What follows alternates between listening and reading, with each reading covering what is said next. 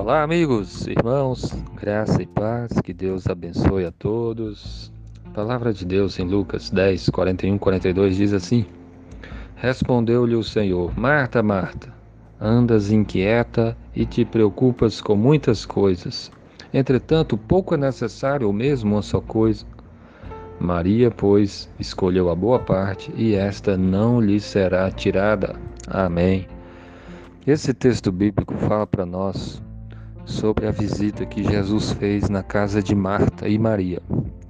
Marta estava andando de um lado para outro, ocupada em muitos afazeres, enquanto que Maria parou tudo e se assentou aos pés de Jesus para ouvir os seus ensinamentos. Enquanto que Marta estava fazendo muita coisa, então é, Maria estava ouvindo a palavra do Senhor.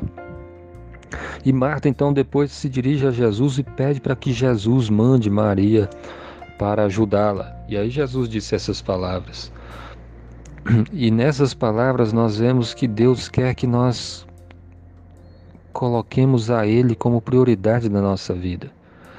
Jesus disse: Marta, Marta, andas inquieta e te preocupas com muitas coisas. Ela estava preocupada com muitas coisas, com seu trabalho, que eram muitas coisas para fazer. Mas Jesus disse: entretanto, pouco é necessário, ou mesmo uma só coisa. Pouca coisa é necessária, ou mesmo uma só coisa. E ele estava se referindo a estar aos seus pés, porque ao falar a respeito de Maria, o texto diz: Maria, pois escolheu a boa parte e esta não lhe será tirada. Maria escolheu estar aos pés de Cristo. Maria escolheu ouvir os seus ensinamentos.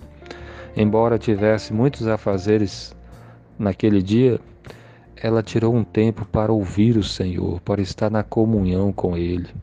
Quem estava ali é Jesus, o Filho de Deus.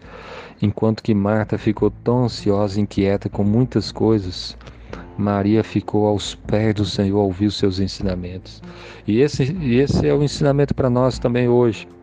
Embora todos nós tenhamos muitas coisas para fazer, nós devemos colocar como prioridade o reino de Deus, ouvir o Senhor Jesus, ter comunhão com Ele, andar, estar aos seus pés, para fazer então a sua vontade, para ouvir sua voz, os seus ensinamentos e andar de acordo com a sua palavra. Tire tempo no seu dia para ouvir o Senhor, para ler a sua Bíblia, para orar ao Senhor, para colocar diante dele toda a sua vida. Confesse os seus pecados, os seus temores, as suas ansiedades, as suas preocupações e confie na misericórdia do Senhor. Deus nos ama, Ele enviou o seu Filho amado Jesus, que morreu naquela cruz para nos salvar de todos os nossos pecados.